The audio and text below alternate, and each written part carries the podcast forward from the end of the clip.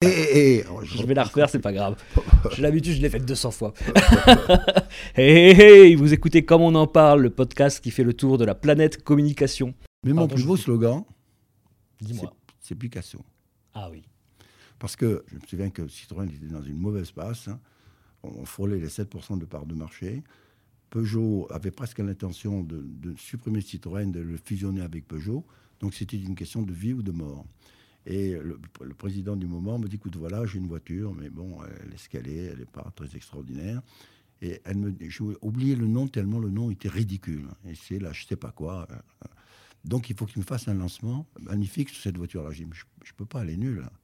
Et, son nom est ridicule. Ben, il me dit, écoute, euh, si tu as une meilleure idée, tu as 48 heures, parce que dans 48 heures, ça va être gravé sur, les voitures.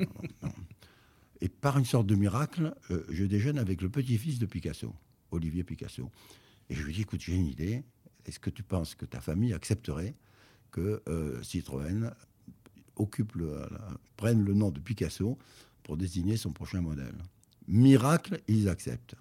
Je me souviens que la première annonce pour, lancer la, la chose, c'était une pleine page dans Le Monde et dans Le Figaro, où il y avait Picasso avec son pull vert rayé, bleu et blanc, et le texte écrit comme par un, petit gosse disait Dis maman, pourquoi papa il s'appelle comme la voiture?